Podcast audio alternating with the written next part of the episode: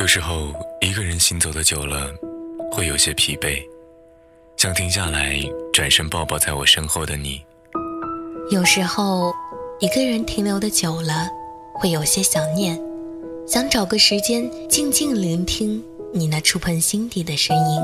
记录最小的时刻，记录最小的时刻，发现最大的温暖，发现最大的温暖。无论你在哪里，不论你在哪里，一听一听，用声音，用声音。陪伴你左右，陪伴你左右。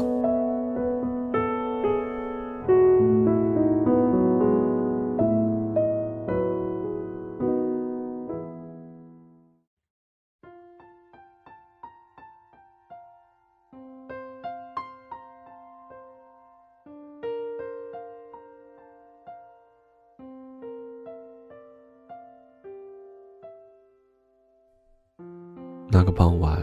几乎毁了他一生的幸福。他没有任何预感。灶上的火刚停，看了看墙上的表，男人往常都是在这个时候迈进家门，一边嚷嚷着饿死了，一边跟他盘算着一天的收成。男人的手艺好，几家建筑工地都抢着要他，工资翻着番的往上涨。男人有一天喝醉了酒，满脸深情地对他说。地里的活太重，你还是别干了，我养得起你。他就听男人的，安安稳稳的待在家里相夫教子。日子像慢火熬粥，熬着熬着就有了绵长的味道，还有馥郁的浓香。桌子上的电话响了，很急促的铃声，他的心突然跳得厉害，拿话筒的手都有些颤抖。电话里是男人的一个工友打来的，他出事了。出租车上，他的语气里带着哀求：“能再快点吗？”司机师傅不言语，脚下却加大了油门。车子风驰电掣般疾驶在去往重庆红楼医院的路上。男人被送往了手术室，医生对他说：“做最坏的打算。”或者可能会成为植物人。夜不合时宜的降临，他的心陷在黑暗之中，透不出一丝光亮。在家属等候区，他坐立不安，一个人来到窗口，俯瞰着城市的夜色。他想，每一盏枯黄色的灯光背后，都有一个动人的故事正在上演吧。为什么属于他的那个故事，就已经破碎、不完整了呢？时间一分一秒的消逝，窗外的灯光渐渐暗了下去，渲染了一天的城市沉沉入睡。手术室的门终于打开了，他看到早晨离家时那个生龙活虎的男人，僵直的躺在担架车里，身上。还插满了各种管子，血迹斑斑。手术还算顺利，至于能否度过危险期，医生不敢贸然做出决断，只是淡淡的说：“看他的造化吧。”这一夜很漫长，他拉着他的手，哭着，笑着，他紧紧地盯着监护仪上不断跳跃的数字。微弱而杂乱的气息告诉他，他的男人正在生与死的边缘徘徊。他要拽住他，死命地拽住他，不让他向那个危险的深渊坠去。曙光还是来了，男人的呼吸慢慢平稳。医生说有好转的迹象。那里破晓的曙光映上了窗子，也给了他重生的希望。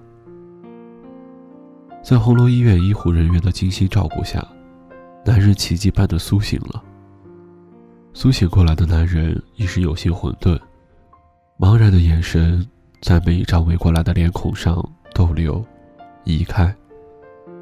看到他时，男人眼睛亮了一下，嘴唇动了动，似乎是想笑，却因为嘴里插着管子，露出一副痛苦的表情。他知道男人已经认出了他，他一定是在冲他微笑。那是他一生见过最灿烂的笑容。男人从重庆红楼医院出院的时候，还像个躺在床上的大婴儿。有时会依赖他，有时又会冲他乱发脾气。他却说：“不怕，只要人还在。”语气里从未有过的坚定。医院的账单，他小心翼翼地折了又折。藏进贴身的衣兜里，骗床上的男人说：“幸亏前些年瞒着他入了份保险，几乎没花着自家的钱。”他的衣兜里还装着另外一张纸，密密麻麻的，全是他欠下的债。天气晴好的时候，他会把男人推到院子里晒晒太阳。他要回了转让出去的几亩农田，又在附近的村子里找了一份缝纫的活儿。无论多忙，他都要回家看男人一两次，陪他说会话，或者是倒上一杯热水，放在他的手边。男人能说几个字的短语了。有一天，他正在为他擦脸，听到男人歉疚地说：“是我拖累你了。”他怔了怔，很大声冲着男人喊道：“你这是干什么？我养得起你。”说完，他便觉得有些耳熟。这不正是男人之前对他说过的话吗？前半生，男人为她开疆拓域；后半生，他要为这个男人撑起一片天地。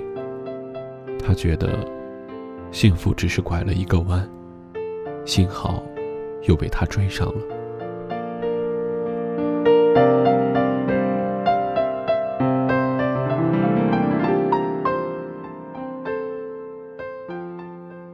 我是主播白鱼，今天的节目就到此告一段落了，感谢大家的收听。如果你喜欢我们的节目或者主播，可以加入我们一听的听友群幺零二三四八九七幺幺零二三四八九七幺，也可以关注我们的微信公众平台，搜索一听即可。我们下期再见。